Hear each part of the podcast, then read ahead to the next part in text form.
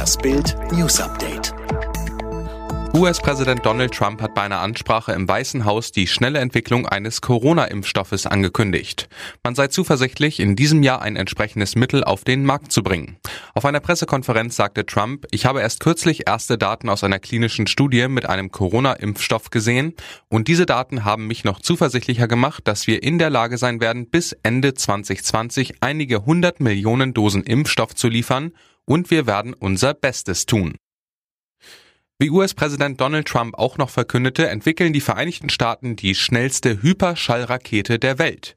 Der Name Super-Duper-Rakete.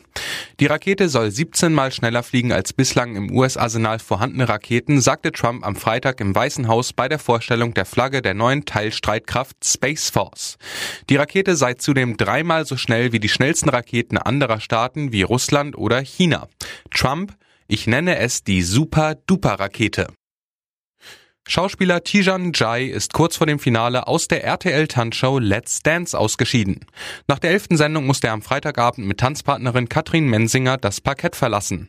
Trotz eines feurigen Passo Dobles zu dem Song Ora Zero reichte es am Ende nicht für den Einzug ins Finale. Jetzt kommt es wirklich auf Kleinigkeiten an, sagte Juror Joachim Lambi. Der Kletterer Moritz Hans, der ebenfalls einen Passo Doble zeigte, wurde im Vergleich für seine bessere Haltung und Ausführung gelobt.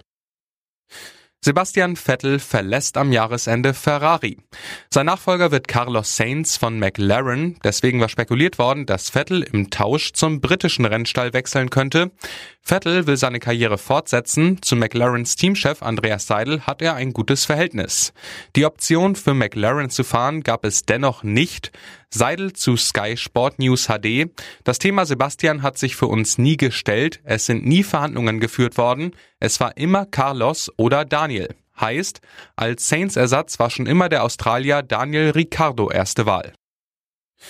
Union Berlin trauert. Am Freitag gab der Verein bekannt, dass Trainer Urs Fischer einen Todesfall in seiner Familie zu beklagen hat. Es handelt sich um den Vater von Fischers langjähriger Ehefrau Sandra. Fischer soll der Tod seines hochbetagten Schwiegervaters in einer Züricher Klinik sehr nahe gehen. Dem Trauerfall ging dem Vernehmen nach kein konkreter Krankheitsverlauf voraus. Es gibt auch keinen Zusammenhang zur Corona-Epidemie. Fischer wird beim Spiel gegen Bayern am Sonntag in der alten Försterei nicht dabei sein, obwohl er laut Verein heute nach Berlin zurückkehrt.